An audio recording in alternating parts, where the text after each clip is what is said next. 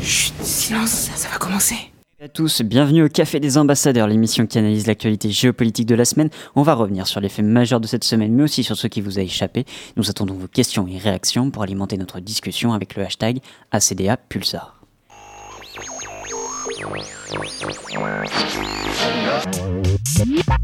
I have a dream that one day We will make America great again. Je m'appelle Denis Mukwege. What we are asking is for a very large amount of our own money back. 同志们、朋友们、女士们、先生们，大家好。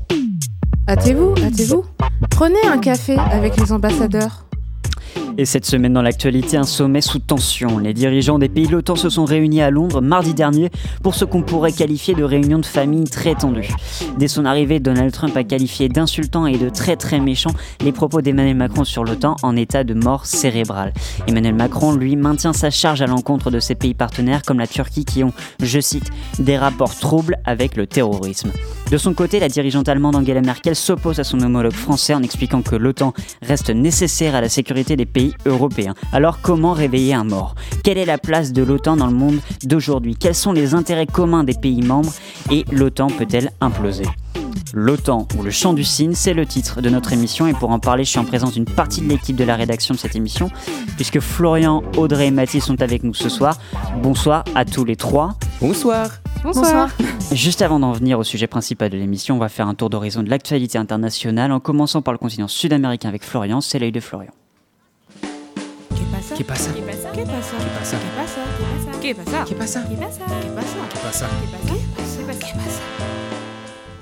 Et ton œil s'est posé en Argentine. À l'heure où beaucoup de pays d'Amérique latine s'embrasent entre crise sociale au Chili et crise politique en Bolivie, le pays, lui, s'embourbe dans la dette publique. Dette qui a atteint le niveau record de 80% du PIB du pays a- et a donc doublé ces dix dernières années. Mais le nouveau, gouvernement d'Alberto Fernandez a annoncé que lors de sa prise de pouvoir, le pays changerait de cap. Et un changement de cap sera plus que nécessaire pour rembourser cette- ces 38 milliards de dollars que le pays doit, surtout quand on sait qu'il reste encore 11 milliards de dollars que le pays doit recevoir du FMI. Pourtant, fin novembre, le président Fernandez a annoncé J'ai déjà un grand problème de dette et je demanderai 11 milliards de plus. Je vais arrêter de demander de l'argent et commencer à payer. Oui, et cette déclaration ne paraît pas très très stratégique si le pays veut rembourser sa dette selon plusieurs économistes, car les fonds du FMI auraient été plus qu'utiles pour cela. Mais alors, s'il ne compte plus sur les fonds du FMI, il doit bien avoir d'autres idées pour rembourser cette dette. Relancer la croissance, c'est son mot d'ordre. Et pour cela, le gouvernement mise sur la relance de la consommation afin d'aider les entreprises locales. Mais comment relancer la consommation dans un pays où 41% de la population vit actuellement sous le seuil de pauvreté? Eh bien pour cela, le gouvernement a prévu plusieurs idées. Déjà, ils vont augmenter les aides sociales et octroyer une prime d'urgence à la part la plus vulnérable de la population, notamment les personnes âgées et retraitées.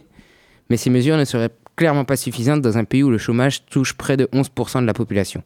Monsieur Fernandez mise également sur une baisse des taux d'intérêt. Ils avaient été, été relevés pour soutenir le pesos, qui à l'heure actuelle, mais qui à l'heure actuelle étant au-dessus des 60%, décourage fortement le crédit. Il veut aussi réguler l'inflation, non? Oui, une inflation de 54% est attendue cette année et il veut la ramener sous les 10% jusqu'à la fin de son mandat. Pour ça, il compte mettre en place un pacte social qui va permettre d'aligner les salaires à l'inflation. Il semble déjà avoir un plan donc pour réparer une situation qui n'a fait qu'empirer sous le gouvernement Macri. Oui, et s'il arrive à améliorer la situation économique du pays, le plus dur sera encore devant lui, puisqu'il devra s'entendre avec l'opposition pour adopter des réformes structurelles qui seront nécessairement exigées par ses créanciers. Ah, mais voilà, ces promesses semblent pour beaucoup d'observateurs inatteignables ou encore irréalistes. Surtout quand on voit les réactions des entreprises étrangères et du cours du pesos à l'élection de son gouvernement de gauche. Et une coordination avec l'ancien gouvernement semble cruciale s'il ne veut pas foncer droit dans le mur. Florian, euh, tu, dans, en Amérique du Sud, il y a eu beaucoup de manifestations euh, pour demander la démission des différents gouvernements euh, euh, au Chili ou au Venezuela. Est-ce que l'Argentine, ça a été le cas? Est-ce qu'ils ont connu des troubles récemment ou pas tellement? Bah oui, ils ont connu, ben, sous Macri surtout, enfin Macri, oui Macri, ils ont connu beaucoup beaucoup de troubles puisque, euh, puisque ben, c'est clairement le gouvernement sous lequel euh, il y a eu le plus de problèmes dans le, dans le pays et, et ça se voit que, que sa, enfin, sa destination était clairement voulue puisque euh, le gouvernement actuel a été élu à, comment dire, au premier tour, tu vois. Euh, avec euh, 45% des voix. Donc, euh, 45% des voix, donc ça prouve bien que, genre, ils avaient besoin de changement, les, les, les Argentins. Maintenant, est-ce que ce changement sera suffisant pour relancer l'économie de leur pays? Ça, c'est ça, c'est à voir. Mais il fait des promesses et franchement, ça a l'air d'être. euh, il a l'air d'avoir des idées. Maintenant, voir si euh, c'est des idées euh, faisables ou pas. Est-ce qu'il respecte Est-ce que c'est un dirigeant qui respecte la démocratie? Ben, euh, de, ça a l'air. En tout cas, ça a l'air. Vu que après, je t'avoue que j'ai pas trop trop lu, mais mais euh, ça a l'air puisqu'il a dit vouloir euh, justement à l'heure où on dit qu'il faut qu'il s'entende avec le gouvernement Macri, il a dit vouloir ben, discuter avec eux, euh, trouver des compromis. Et Macri aussi a pas l'air complètement fermé à cette idée, tu vois, puisqu'ils ont commencé à parler de, ils ont commencé à parler de.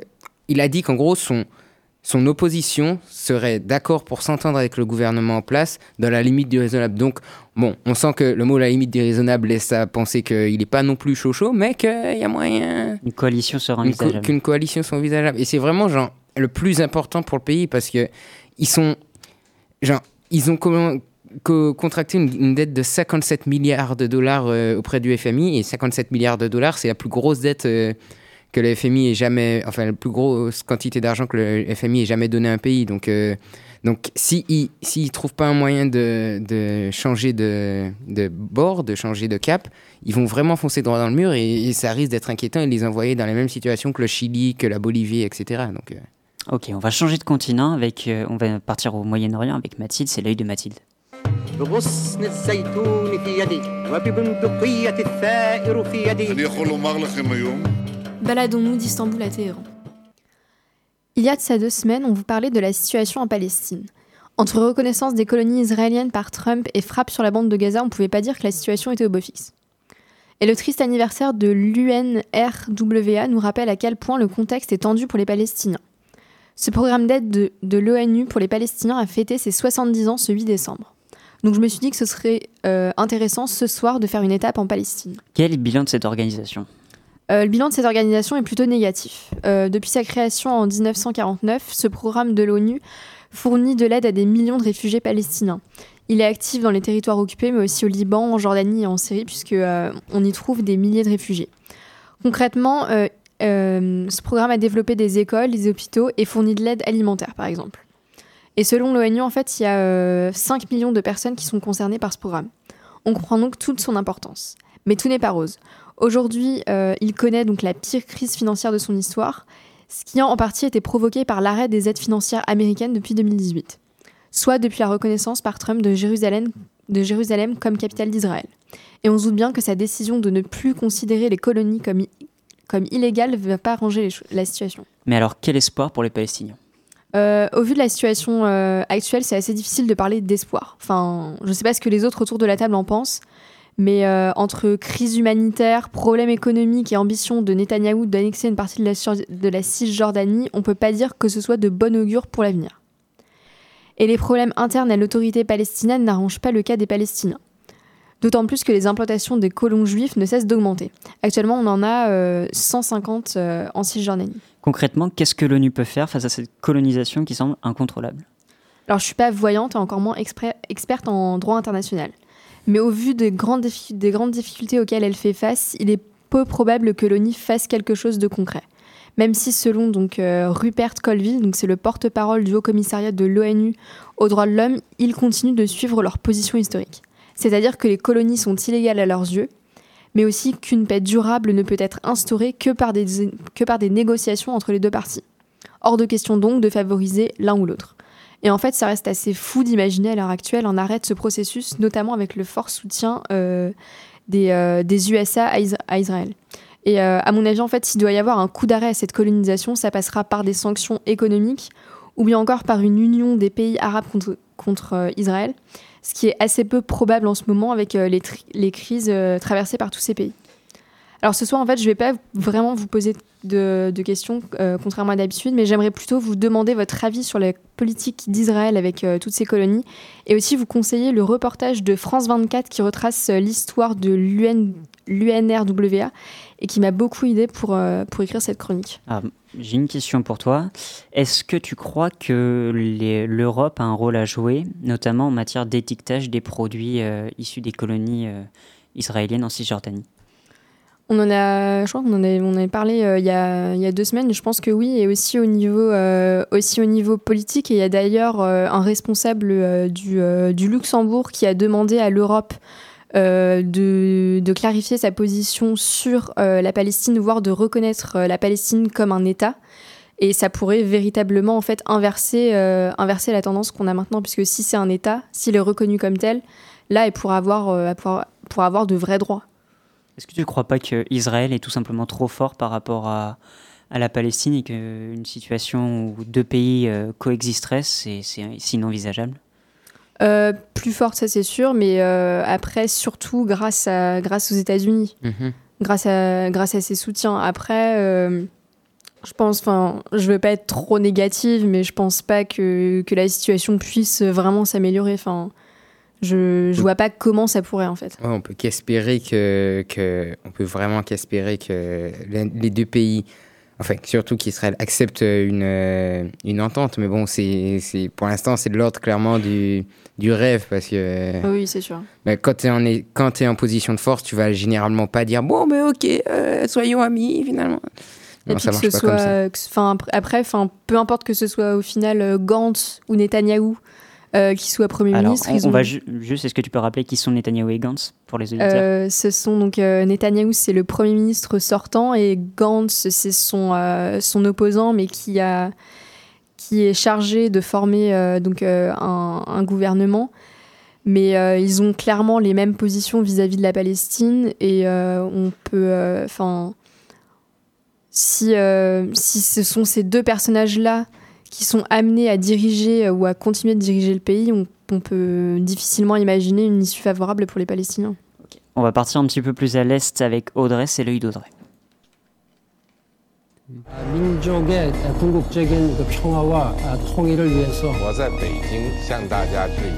민 Et c'est encore un énième épisode dans la série La Corée du Nord contre-attaque. Dimanche, Pyongyang annonçait avoir effectué un test important.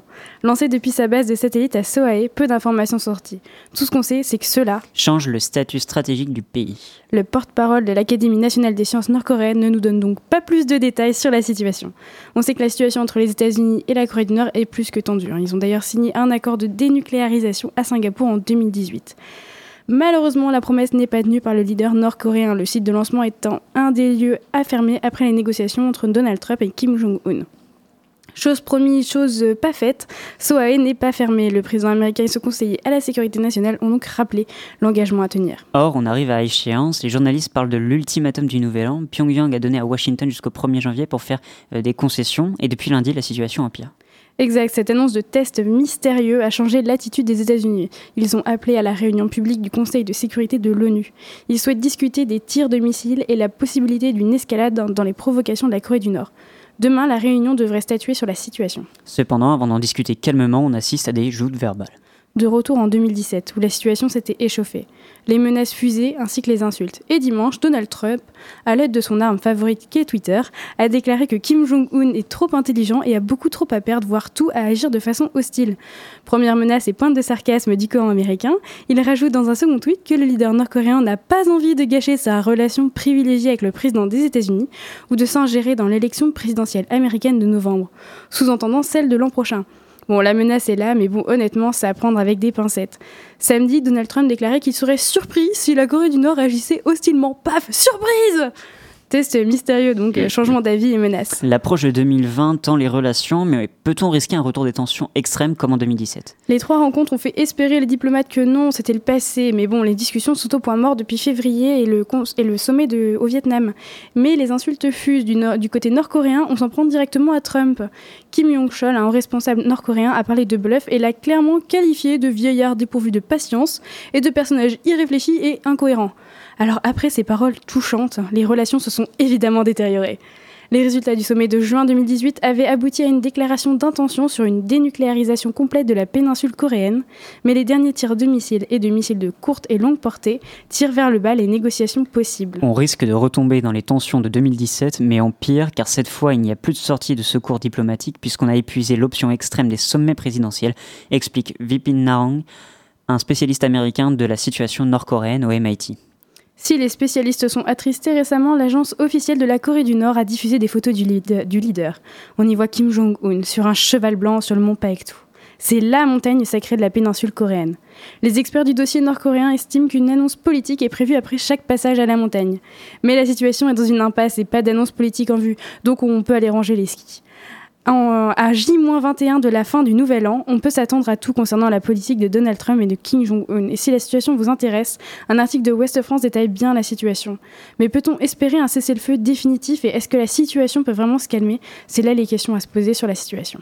Alors j'en ai une autre pour toi Audrey. Est-ce que la Corée du Sud a euh, un rôle à jouer euh, pour apaiser un petit peu euh, les tensions entre les Américains et les Nord-Coréens? Alors, euh, pas vraiment en soi, parce que la Corée du Sud reste quand même euh, très majoritairement euh, sous domination américaine. Je sais pas si on peut dire exactement ça, mais Si on peut le dire. Ouais, on peut le dire, je pense. hein.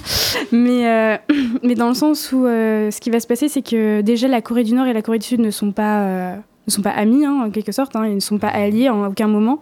Oui, c'est une surprise. hein, je vois ta tête. C'est fou. c'est fou, hein Surprise Euh, Non, mais déjà dans le sens où vu qu'ils ne sont pas alliés, euh, ça va être compliqué de, de, de se poser en tant qu'arbitre déjà de ces relations entre les États-Unis et, et la Corée du Nord. On sait qu'il va y avoir des élections en 2020 aux États-Unis qui vont peut-être amener à la, au départ de Donald Trump. Est-ce que, euh, on- si jamais Donald Trump euh, n'est pas réélu et que ce- c'est les démocrates qui sont élus, est-ce qu'on peut imaginer que la relation entre euh, les États-Unis et la Corée du Nord évolue? Non, non, du tout. hein. Les Américains, ça fait depuis belle lurette qu'ils ont compris comment ça fonctionnait. Le but, c'est de faire euh, traîner un peu les choses, de se dire oh, ben, on verra ça plus tard, on fait des sommets et tout. Et là, il y a beaucoup de, enfin, de nombreux spécialistes, hein, comme, euh, comme Vipin Narang que tu as cité tout à l'heure, qui sont euh, limite pessimistes sur la situation dans laquelle ça va, ça va aller, ça va, ça va tendre, dans le sens où euh, on a fait des gros sommets historiques pour dire on réunit enfin deux personnalités politiques, c'est un sommet historique, ils vont se réunir, ils vont trouver des solutions, et au final on voit que ça marche pas, donc quelle est la prochaine étape pour, pour euh, essayer de calmer ces situations bah, Peut-être ce sera l'arrivée d'un nouveau président, peut-être d'un démocrate, etc. Mais ça, ça sera l'avenir qui nous le dira. On peut pas vraiment prendre, on peut pas faire des plans sur la comète pour l'instant. Florian, tu voulais réagir? Non, ouais, euh, bah, en fait, c'est ce que j'allais dire. Et puis surtout que, de toute façon, bah, comme elle a dit, en fait, c'est exactement ce que j'allais dire. Les Américains sont là depuis tellement longtemps en, en guerre avec les, avec les Nord-Coréens que, ouais, ça changera rien, quoi. Hmm. Je pense pas. Ou alors, faudrait vraiment qu'ils trouvent un, point d'accord extrêmement extrême contre un autre ennemi commun pour pouvoir être, être euh, plus, euh, plus proche l'un de l'autre, tu vois. Il y a un troisième pays qui Un troisième pays qui ferait tampon entre les deux. Tu vois ce que là. je veux dire? Non, mais oui. Bah, est-ce, que, est-ce que la Chine n'a pas cette place-là non plus? Elle Ben. fait un peu le tampon entre les États-Unis et la Corée du Nord, dans le sens où elle commerce à la fois avec les États-Unis et avec les Corées du Nord. Ouais, bon, même ouais. si c'est un peu la guerre avec les Mhm. deux dans ces cas-là, mais. euh, Oui, oui, mais c'est pour ça aussi. Donc ça, je sais pas, si ils trouvent un, si la Chine devient leur ennemi commun, ce qu'on ne souhaite clairement pas. Hein. non, clairement pas. Nous ne souhaitons pas une troisième guerre mondiale. Si la Chine devient leur ennemi commun, et ben peut-être qu'ils peuvent s'entendre, mais dans le cas contraire, j'ai très peu de, Hmm. très peu d'espoir. Eh bien, on va rester sur ce pessimisme. On va marquer une courte pause avec Ça me dérange de Poupier et on revient juste après.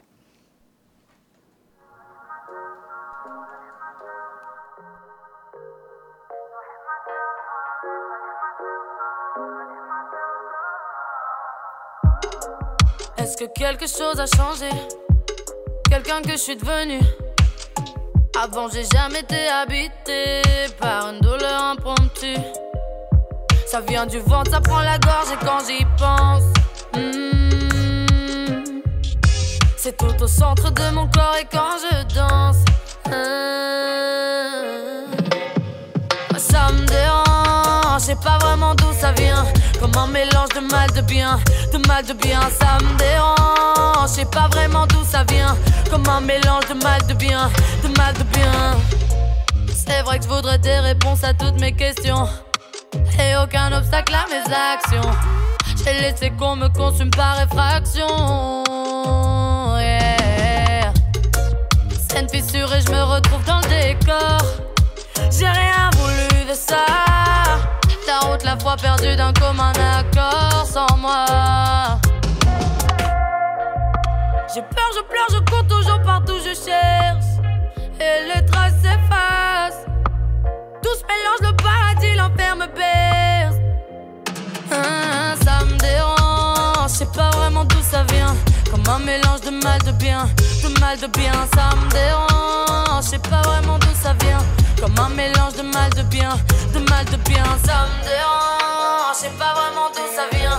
Comme un mélange de mal de bien, de mal de bien, ça me dérange. Je sais pas vraiment d'où ça vient. Comme un mélange de mal de bien, de mal de bien. Il m'arrive même d'en perdre les mots. yeah. Tout me pousse à la faute.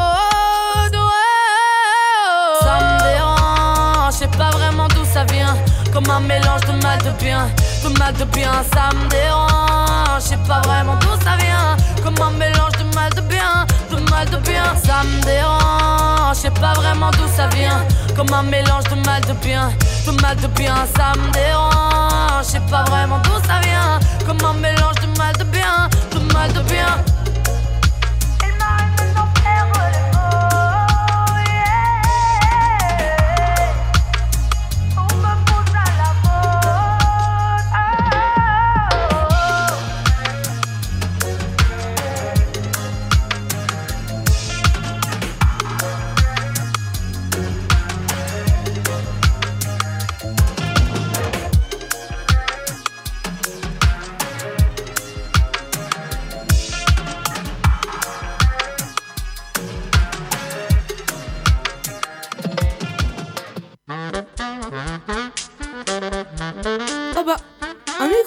Et de retour au Café des Ambassadeurs pour parler de ce sommet de l'OTAN qui a eu lieu mardi et mercredi dernier. Je vous propose de commencer, euh, chers chroniqueurs, de par- par- parler de cette vidéo de Trudeau, de Macron, de Johnson. oui. Ah là là, la fameuse vidéo. Où ça a mal parlé de. Voilà, où il se moque de Donald Trump. Alors, Alors, comment dire?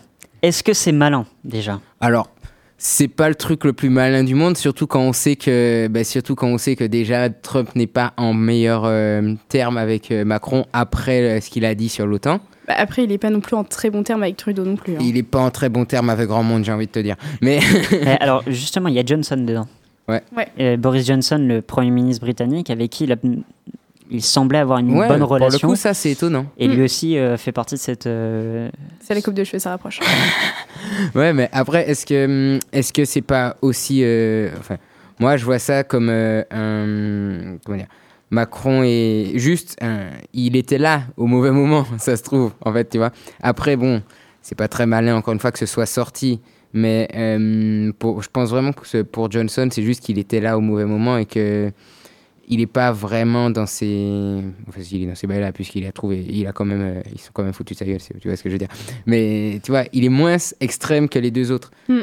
Mais Audrey Bah, dans le sens où, vu que c'est des représentants de l'État, je trouvais ça moyen que dans une salle où il y a plein de journalistes, des photographes et tout, qui fassent ça genre tranquille, pépère, genre oh, salut, on commence, à, on commence à bâcher les autres comme ça en direct, euh, y a pas de problème. non, et puis. Ouais, Enfin- voilà. Et puis surtout, ils auraient dû se douter que, que Trump l'aurait mal pris. Et ça se voit qu'il l'a mal pris. Genre. euh, Et il a écourté son, Ben- son séjour, il est parti un petit peu plus tôt, il a, euh, ouais. il a refusé de faire la dernière conférence de presse qui était euh, prévue initialement. Ouais, mais après, genre, ce que, ce que j'aime, c'est ce que j'ai lu, mais par contre, ce que j'aime bien, c'est aussi que, les, que Macron, notamment, et Trudeau, euh, et, et, et ce soit pas défilé face à leurs euh, propos, tu vois. Genre, ils auraient pu dire, euh, oui, on s'excuse et tout, mais bon, genre, euh, s'ils l'ont dit comme ça, c'est qu'ils le pensent, donc, à un moment donné, ils peuvent pas toujours se défiler. Et là, le fait que, que Macron euh, et a, dit qu'il assumait totalement, tu vois, et que, et que Trudeau ait, dit- ait dit que. hum, Comment dire Il a donné des explications. Oui, hein. il a donné des explications, tu vois, mais ils, sont, ils ont assumé ce qu'ils disaient, tu vois. Ils sont pas défilés. Ça, c'est, je trouve ça important. Enfin, est-ce que ça fait pas un peu cours d'école quand même? Grave. c'est vraiment des Oh, gosses qui se grave. tapent dessus. Ben, alors pour parler de cours d'école justement, il y a eu euh, Saturday Night Live aux États-Unis Hmm, avec euh, la vidéo. voilà avec euh, trois euh, trois animateurs de talk-show très connus aux États-Unis qui ont repris cette vidéo, qui en ont fait une parodie et ils l'ont fait dans ce qu'on peut appeler une université américaine, quoi. Mhm. Est-ce que c'est pas un peu, enfin, est-ce que c'est à la hauteur d'un chef d'État de se moquer de du, président qui fait une conférence un peu, enfin, qui fait une, une conférence de presse un petit peu trop longue, Mathilde?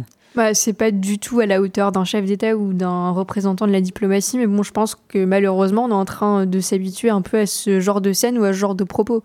Ouais, un- Il faut rappeler que c'est quand même pas la première fois Mhm. qu'on qu'on voit ce genre de choses. On a notamment eu, euh, c'était un des ministres euh, du euh, président euh, Jair Bolsonaro qui euh, avait euh, insulté et qui s'était moqué euh, de, euh, de Brigitte Ma- ouais. Macron. Donc euh, je pense que maintenant, on commence un peu, malheureusement encore, Mhm. Euh, à s'habituer à ce genre de choses. Florian? Oui, c'est ça, c'est qu'on tombe euh, de plus en plus dans une euh, politique télé-réalité. On a même vu ça pendant les, pendant les élections euh, américaines, euh, ben, les dernières qui ont eu lieu, où tu avais Trump qui se moquait de. Qui se moquait de ah, Hillary je- Clinton. Clinton, merci, j'avais complètement oublié son nom.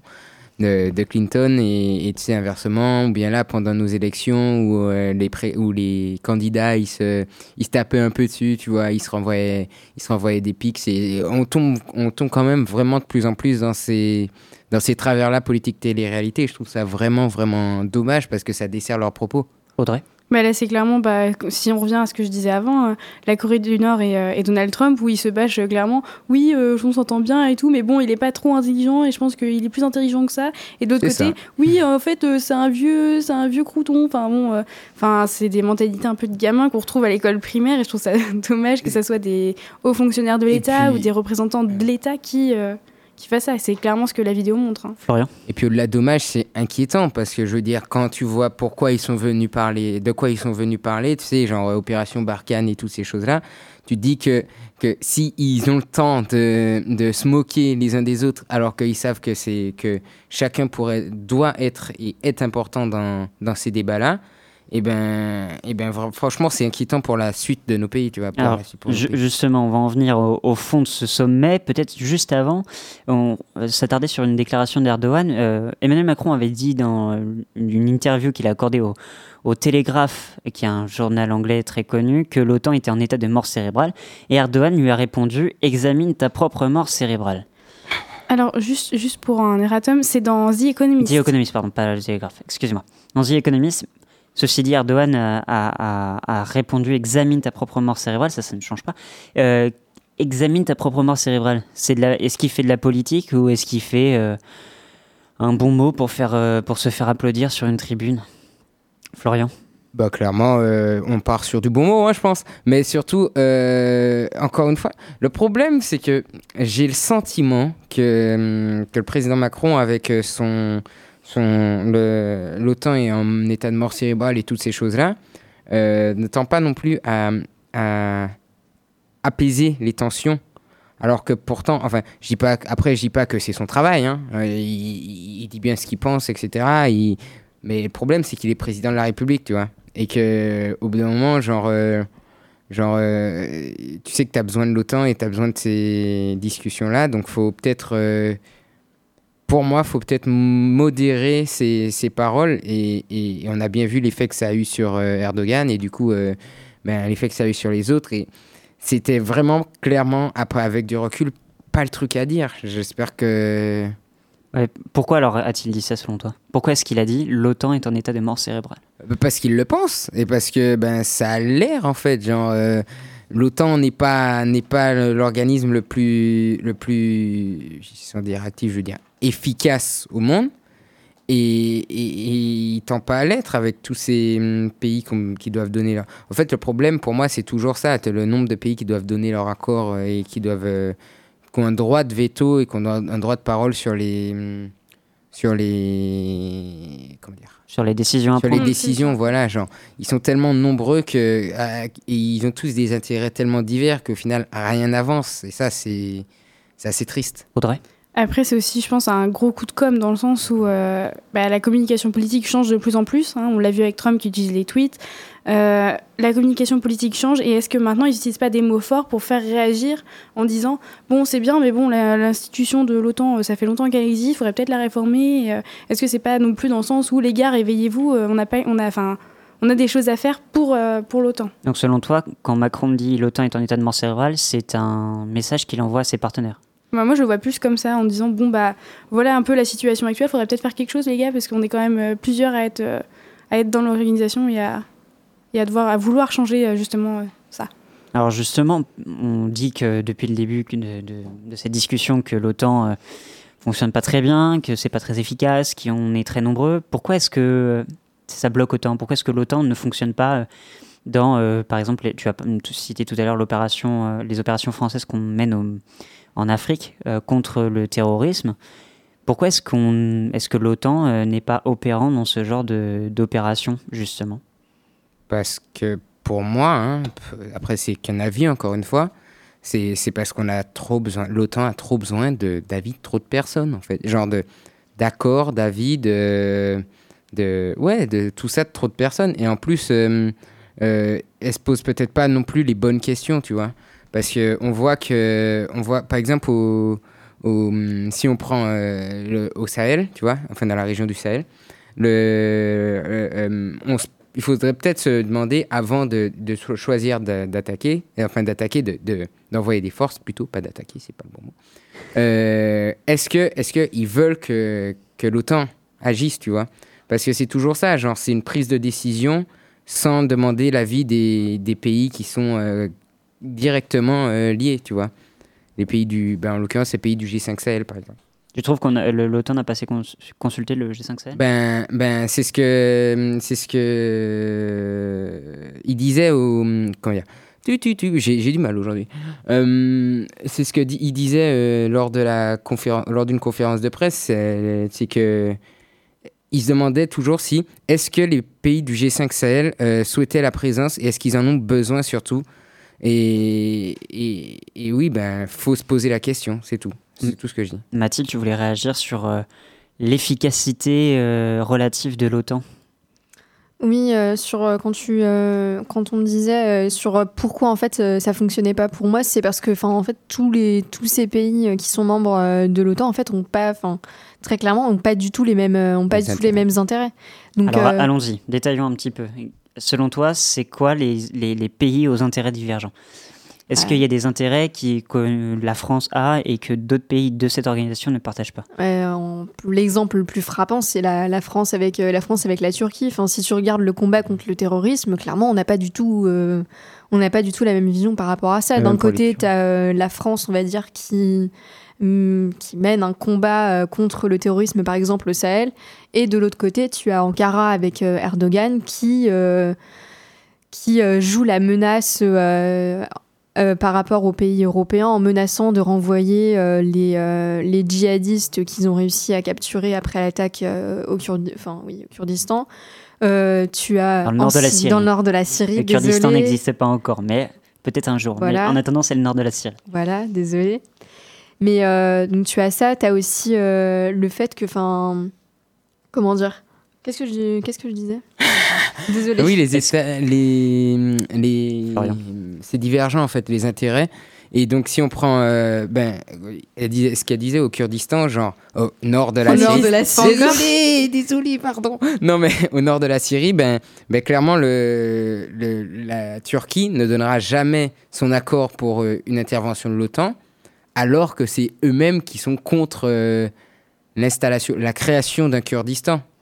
Alors que pourtant, et pourtant, genre, les Kurdes ont pas mal aidé quand, euh, quand la Turquie avait besoin pour combattre le terrorisme. Donc c'est tout ça. Et même si on descend plus bas, genre, euh, euh, si on descend plus bas en, en Syrie, la Russie et la France, et le camp de la France en tout cas, ont pas non plus les mêmes, pas non plus les mêmes intérêts des deux côtés de, de la guerre, de la guerre en Syrie. Du coup, ils vont jamais tous les deux être d'accord sur de quel côté agir. Ok. Tu veux dire que la, la Russie fait pas partie de l'OTAN, mais la Russie Oui, oui. influence les pays qui seraient Ben, dans je l'OTAN? pense, je pense que oui. Je pense que oui. Je pense que ben, la Russie a une pas mal grosse influence, tu vois.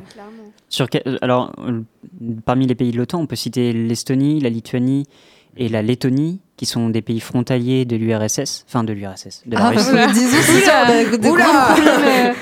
Est Bienvenue dans les années Ce sont, 70. ce sont des anciens pays, ce sont des anciens pays de, de l'URSS et c'est justement ce que reproche un petit peu la Russie, c'est que l'OTAN se soit euh, agrandi tellement Mhm. proche de Ouais. ses frontières. Donc tu penses que ces, ces pays-là pays-là, et même euh, peut-être influencent la, la Lituanie ou des pays comme et- ça Oui, et euh, même euh, sur des pays, et même de façon, bon, de façon moins importante, je dirais, il pourrait peut-être avoir une influence aussi sur les décisions euh, américaines, etc. Tu vois, donc euh, c'est c'est ça, c'est qu'ils sont euh, ben, américaines, même Angleterre, etc. En fait, ils peuvent, ils peuvent, ils ont pas mal une grosse influence, tu vois, à la Russie. Donc, euh, Alors justement, parlons un petit peu des ricains.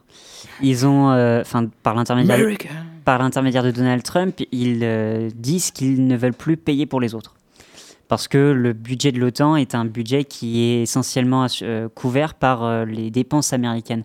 Est-ce que c'est quelque chose qu'on doit, euh, euh, on doit faire des efforts, on doit payer davantage, ou est-ce qu'au contraire, on devrait plutôt dire, bon, ben, finalement, on ne veut pas payer plus, et on arrête ce principe, euh, ce principe qu'est l'OTAN, c'est-à-dire ce principe de- d'entraide et de, de coopération des pays Florian, selon toi Après, si on arrête. En fait, c'est compliqué parce que d'un côté, évidemment que. En fait, moi, je comprends totalement les Américains qui disent que, ben, à un moment donné, ils sont pas, euh, ils sont pas les seuls à devoir payer pour. Le euh, gendarme du monde. Voilà, c'est ça. Ils sont et puis ils sont pas le gendarme du monde et puis ils sont pas non plus. La banque du monde. Voilà. Eh, mais vous êtes doués aujourd'hui, hein Non, mais voilà. Mais du coup, euh, je comprends les Américains totalement. Et à la fois, si on arrête l'OTAN et qu'on arrête euh, de plus en plus toutes ces coal- coalitions internationales, ça risque d'être compliqué parce que c'est aussi elles qui empêchent un peu que beaucoup de pays se, bah, se tapent dessus, tu vois. Donc, euh, je sais pas, je pense que c'est une question compliquée et je pense que le mieux serait de continuer en payant, euh, mon avis, est que le mieux serait de continuer en répartissant un peu mieux les, les dépenses. Donc payer un petit peu plus. Ouais. Mathilde Euh, après, enfin, si, je suis pas spécialiste en économie, mais ça quand même, enfin, même si ce serait éventuellement Ouais. bien d'avoir une meilleure euh, répartition. Répartition. des financements, ça reste quand même assez compliqué. Mhm. Parce que tu as des pays qui peuvent pas forcément, euh, forcément se le permettre. Oui, si, on- clairement. enfin, si tu fais un récap de la situation économique de tous les pays, ça reste quand même assez difficile. Par exemple, je pense à la France, de demander aux gens, bon ben voilà, on va, on va augmenter euh, les dépenses euh, liées à l'OTAN. Ça reste quand même assez éloigné des problématiques euh, des gens de tout, pour, enfin, par rapport à la vie de tous les jours. Bah oui, mais et puis surtout quand les gens ont l'impression, comme euh, on a de plus en plus Bah, que l'impression rien. que ça sert à rien, ils vont vraiment dire euh, ouais bah ok on met de l'argent dans un truc qui sert à rien, je suis grave chaud. Tu vois donc non mais c'est ça, c'est que ça me paraît non c'est juste que c'est c'est impossible comme problème à, à délier et plus euh, ça va traîner en longueur, plus les Américains vont être fâchés du fait de devoir payer. Et, et plus en fait le la, hum, la fin semble plus être logique du côté de, du côté de ben, on dissout l'OTAN, mais en même temps, ce serait tellement, tellement dommage pour moi. Mathilde Non, non, vas-y. En vrai, ça serait dommage de la perdre, on est bien d'accord, Mhm. dans le sens où c'est quand même un, c'est quand même, ça date de 49, hein, si je me souviens bien. 1949, Voilà, création de 1900 l'OTAN. 1949, donc c'est quand même une vieille institution, mais est-ce que au lieu de la faire disparaître, il faudrait pas la réformer dans le sens où euh, on a des pays qui vont donc financer plus euh, que d'autres, et c'est là, enfin, je suis d'accord qu'il faudrait peut-être remettre cette répartition, mais qu'il y a toujours le problème de l'économie dans le sens où tous les pays ne sont pas capables de, de fournir autant pour certains. On avait le même problème pour l'Union européenne actuellement, savoir, enfin, Margaret Thatcher le disait déjà, hein, il y avait beaucoup trop de dépenses euh, angla- anglaises par rapport au reste, etc. Donc oui, il faudrait peut-être une meilleure répartition, mais dans le sens, il faudrait peut-être réformer en, so- en soi l'OTAN au lieu de la faire disparaître. On va marquer une courte pause musicale avec Djebeku de Zlatan et Burna Boy et on revient juste après pour la suite de notre discussion.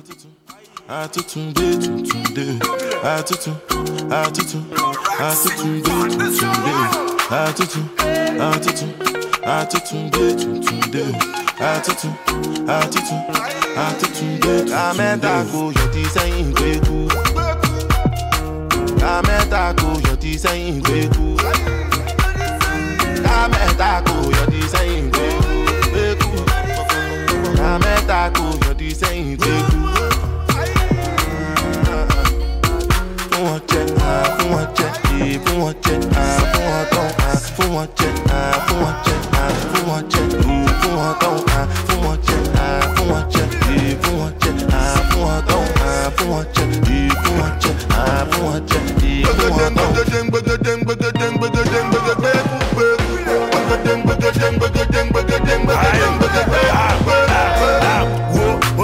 Wo omi keku ah, ẹ lè jẹ́ tán ẹ máa fẹ́ kú. Ó wà ń lẹ́sẹ̀ ọkùnrin bẹ̀rẹ̀ wa. Ìtìmẹ́ka ni wá sí àtúntò bẹ̀rẹ̀ wa? Ṣèbí mo já yín tẹ́lẹ̀ kó máa balẹ̀. Rápẹ̀rù jẹjẹ mo ti fẹ́ mú bẹ́lẹ̀ owó ni mo fẹ́. Ẹ fẹ́ fẹ́lẹ̀ ẹ ti gbọ́ price ti yàtọ̀ sí ti tẹ́lẹ̀. Wo mr. Gbẹkúdé ṣẹlẹ̀ jó gbẹkúdé bá rọ lápá rẹ lẹ́sẹsẹ? Ó yẹ kí wàá ebù ọmọdé ń jó àgbàgbọ́n jó ìkúlẹ̀ rẹ̀ ẹ̀ṣẹ̀ ní beat where i hand do my africans are you feeling me?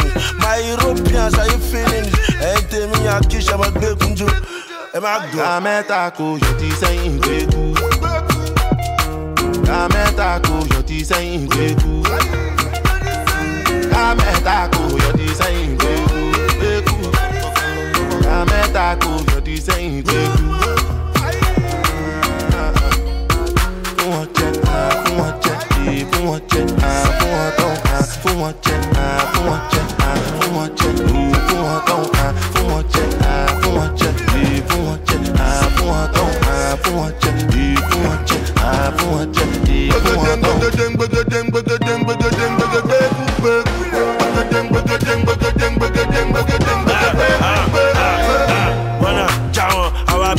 Wá ṣeré ọbí fáwọn tọkùn náà wá kéré bí peace squad ẹjí jó gbẹkú ẹyin èdè mọ́ni ẹjí jó gbẹkú.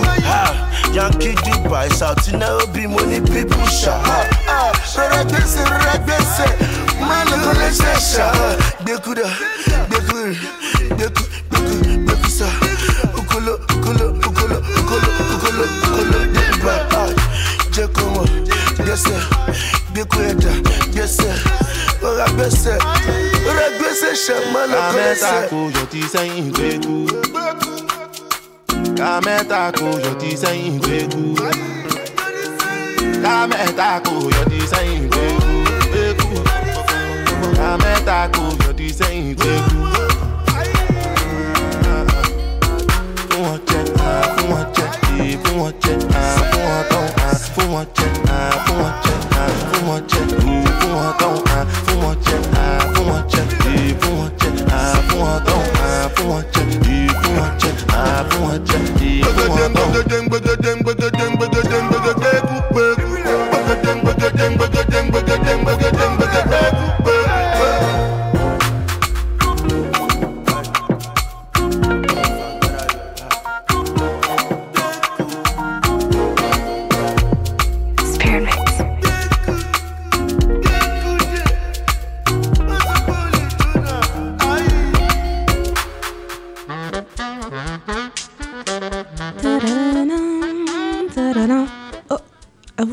Et nous sommes de retour pour cette dernière partie dédiée à l'OTAN et à la Russie. Petite question à vous trois. On a évoqué tout à l'heure la création de l'OTAN en 1949. Au début, elle avait comme principe euh, justement de faire face à la Russie, de faire face à l'URSS, au bloc soviétique, euh, au bloc communiste. Est-ce que ça a encore du sens de aujourd'hui considérer la Turquie comme euh, euh, la Turquie, la Russie, pardon Oula, on va y arriver. comme, euh, comme la menace euh, principale pour les pays européens et les, pari- et les pays occidentaux de façon générale. Bah non, on n'est plus en guerre froide. Enfin, j'ai vraiment l'impression que là, ça fait guerre froide, mais. euh, Enfin, je sais pas, Florian, ce que tu voulais dire, mais. euh, Oui, ben, c'est ça que j'allais dire. Et puis surtout que maintenant, la Russie est devenue plus un allié de, d'énormément de pays euh, européens. Et puis au-delà de ça, genre, c'était contre l'URSS. Et maintenant, on a des pays de l'ex-URSS dans, dans l'OTAN. Donc, euh, c'est plus vraiment cohérent comme, euh, comme euh, ben, opposition, tu vois, de base.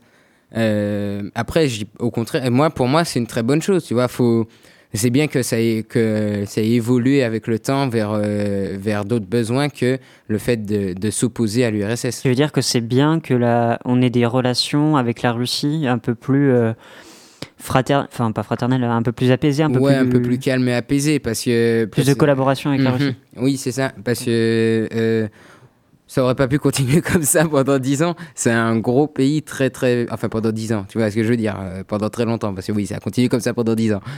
Mais pendant très longtemps, ça aurait pas pu continuer comme ça parce que, ben, ben qu'on le veuille ou non, c'est un pays puissant, tu vois. Et, et, et qu'on le veuille ou non, on va pas pouvoir euh, attaquer la Russie, donc autant se faire, s'en faire un allié. Est-ce que la Russie pose pas problème dans un pays de l'Est de l'Europe qui s'appelle l'Ukraine? Et particulièrement euh, en, en Crimée, est-ce qu'il n'y a pas quelque chose ici de problématiques euh, dans- en vue d'une relation apaisée entre la France et, et la Russie? Audrey? Bah là, la France, elle veut clairement se poser en, tant, en, en, en arbitre hein, face, à, face à ce qui s'est passé en Ukraine. Clairement, on l'a vu bah là, avec la- le rendez-vous qui est organisé à, à Paris aujourd'hui. Euh, non, hier, je vais y arriver. Hier, euh, où euh, la, la- la chancelière allemande Angela Merkel et Emmanuel Macron ont accueilli le président, donc le président russe, donc Vladimir Poutine et euh, Volodymyr Zelensky, Zelensky. voilà que je prononce bien, Volodymyr. donc euh, son homologue ukrainien, pour justement discuter euh, de, de toute cette, de cette guerre qui a fait pas mal de, de, enfin, de morts, hein, clairement, en 2014 et qui euh, continue un peu euh, dans cette partie, dans la partie du Donbass, euh, enfin qui continue un peu. Oui, je vois ta le, tête, le Quentin, Don- mais le Donbass, c'est la région de Kiev, euh, c'est-à-dire Kiev, c'est la capitale de, l'Ukraine. de de l'Ukraine. Voilà, et donc, euh, oui, enfin, il y a, il y a besoin d'un arbitre. Enfin, la France peut se placer en arbitre, du moins pour, euh, pour gérer ça. Puis il y a eu l'annexion de la Crimée, qui est quand même pas rien.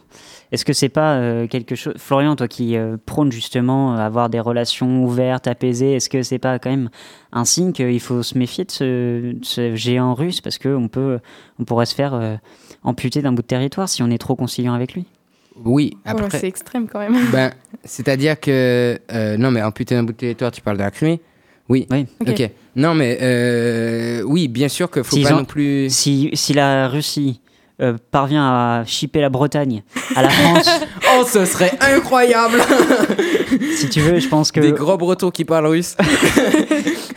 Bon, il y aurait quelques étapes avant. Mais oui, je parlais en effet de la Crimée. ouais. Ouais, non, mais euh, oui, ce que je veux dire, c'est que. euh, euh, C'était quoi la question?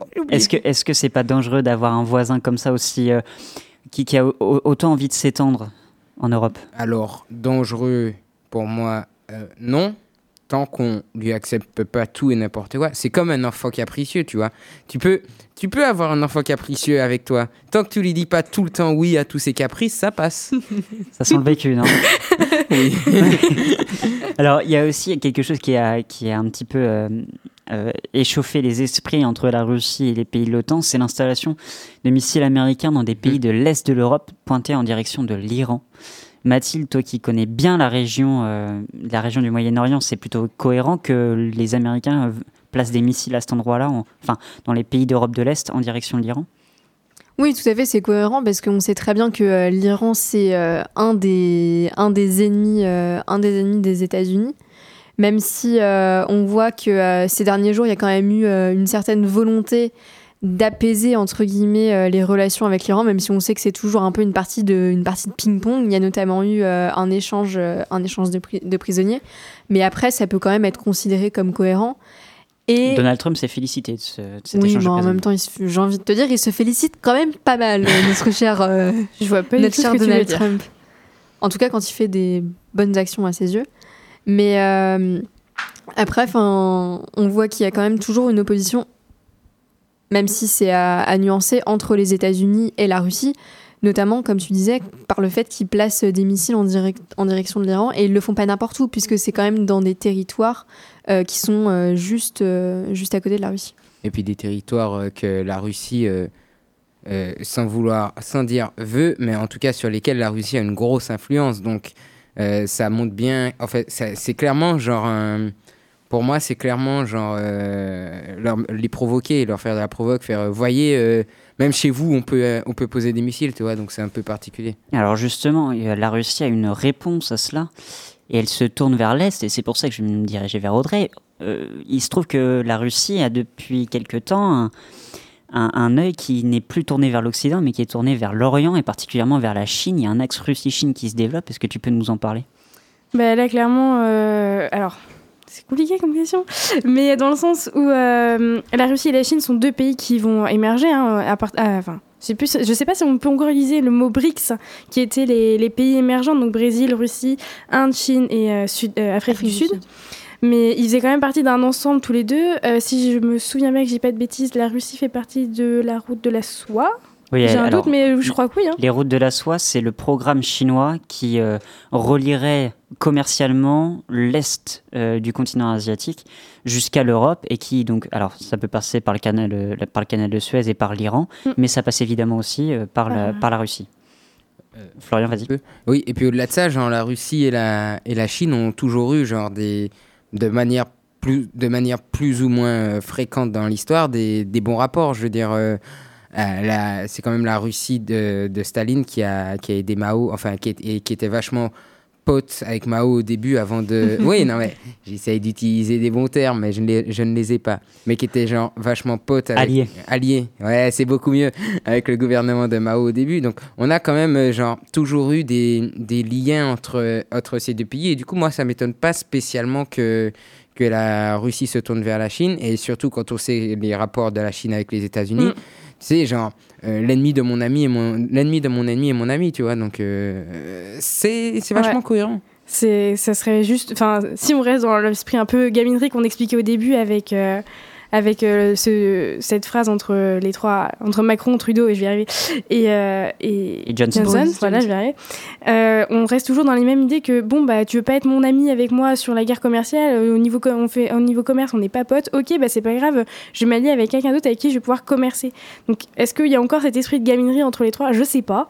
Hein, clairement on n'est pas dans la tête de nos dirigeants mais euh, mais ce qui serait dommage d'ailleurs. Mais euh, mais en vrai euh, oui je pense que la Russie va s'appuyer sur la Chine que ce soit pour le commerce que ce soit pour euh, l'organisation enfin oui pour le commerce principalement je pense euh, surtout pour euh, pour la Chine Mathilde Moi, ce que je trouve assez intéressant, de, enfin, j'y pense depuis qu'on a commencé cette discussion-là, c'est qu'il y a quand même une grosse, grosse ambivalence dans les rapports, euh, notamment entre, euh, entre les pays, notamment avec euh, la, Chi- la- les États-Unis et la Russie. Puisque d'un côté, on accuse euh, Trump et la Russie euh, d'avoir un peu euh, copiné pendant les élections euh, il, y a, il y a trois ans. Et euh, de l'autre côté, ils, se font, euh, ils continuent de se faire, euh, se faire la guerre sur le papier.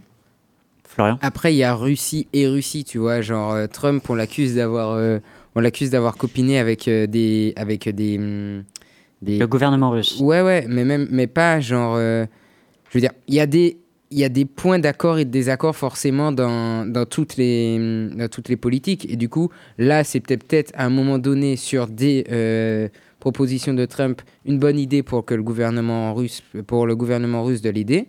Maintenant, euh, et d'ailleurs, ça, ça a été prouvé qu'il l'a aidé. Alors justement, on va faire un petit Voilà. point là-dessus. C'est le procureur Mueller, qui est un procureur américain qui était en charge de- d'enquêter sur la, la, la collusion euh, soupçonnée euh, entre les Russes et la campagne de Donald Trump, les proches de Donald Trump.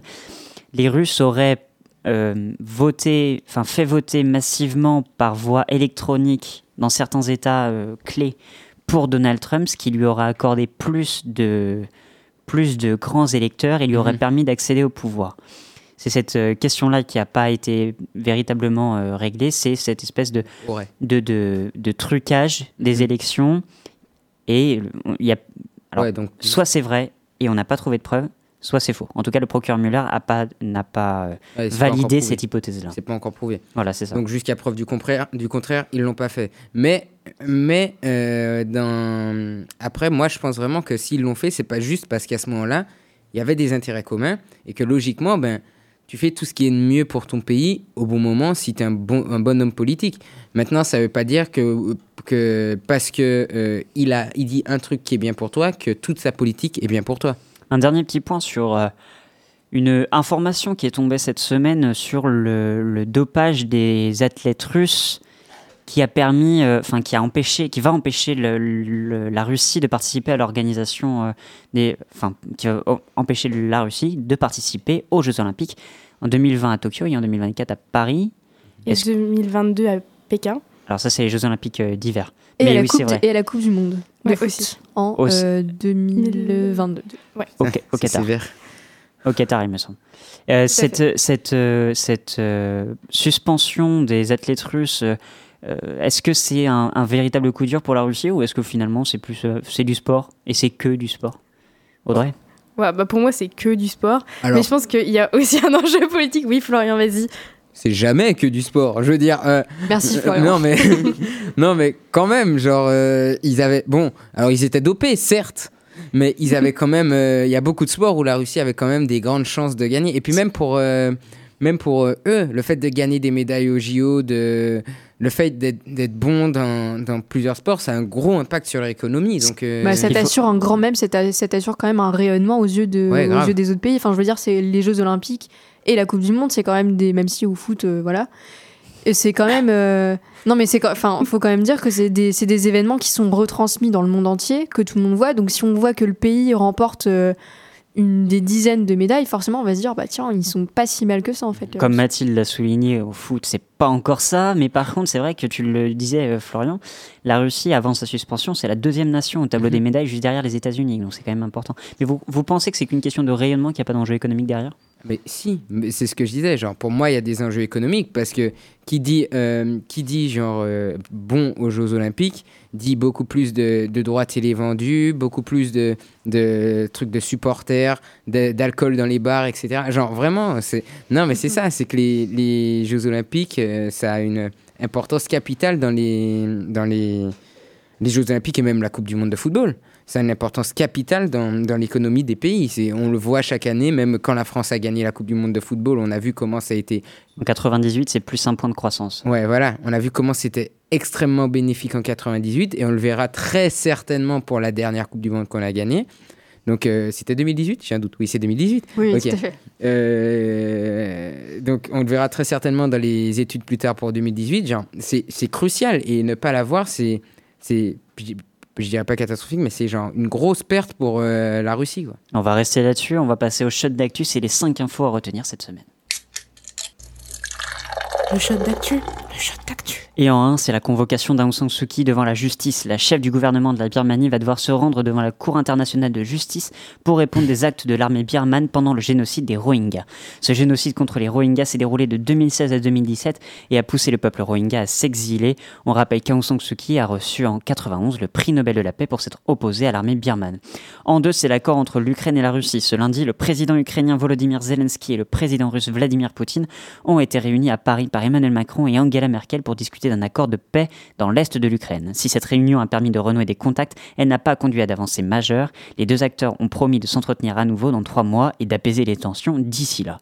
En 3, c'est la procédure de destitution à l'encontre de Donald Trump. Nouvelle étape dans cette procédure de destitution, les démocrates ont défini deux chefs d'inculpation contre le président américain que sont l'abus de pouvoir et l'entrave au fonctionnement du Congrès. Du côté républicain, on réplique en expliquant que les démocrates veulent faire tomber Donald Trump car ils ne sont pas en mesure de le battre aux élections de 2020. En 4, c'est la nomination d'un nouveau chef d'État en Finlande. L'ancien Premier ministre finlandais Antti Rinne avait démissionné le 3 décembre en réponse à un conflit social qui l'avait placé dans une situation délicate.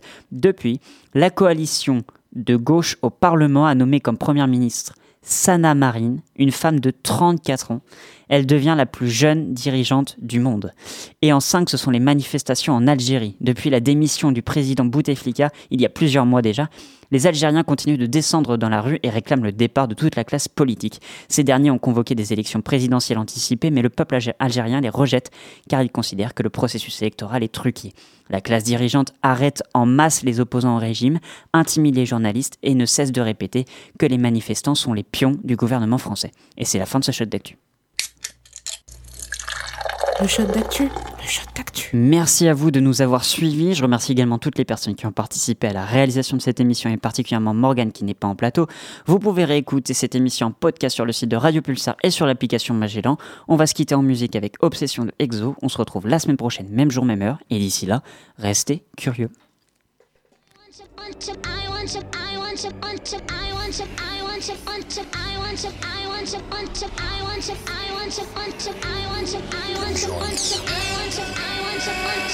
제발 이제 그만 밤이 눈을 막아 그만해 넌또 몰래 숨어들었지 잠든 귓가에 잠깐 다 쳐다보다 할퀴고 눈썹대 끝도 없이 속삭이는 목소리 Oh you the bad dream kill 나를 홀려 자꾸 불러. 너 있는 곳 그래 내게 오라고. 나란다고. I don't think so 뭐든 내게 파고들어. I don't think so 넌내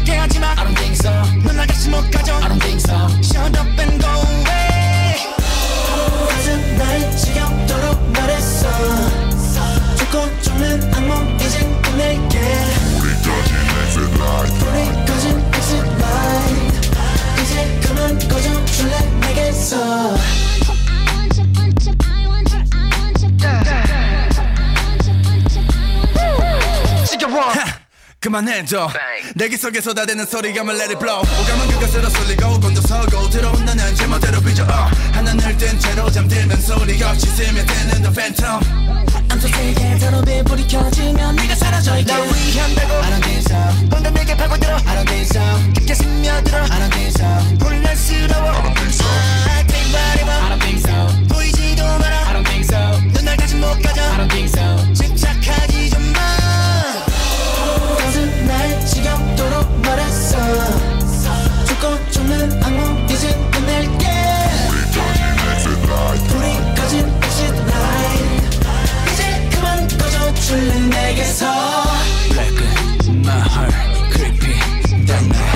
steamy Eh Mais rendez-moi le micro?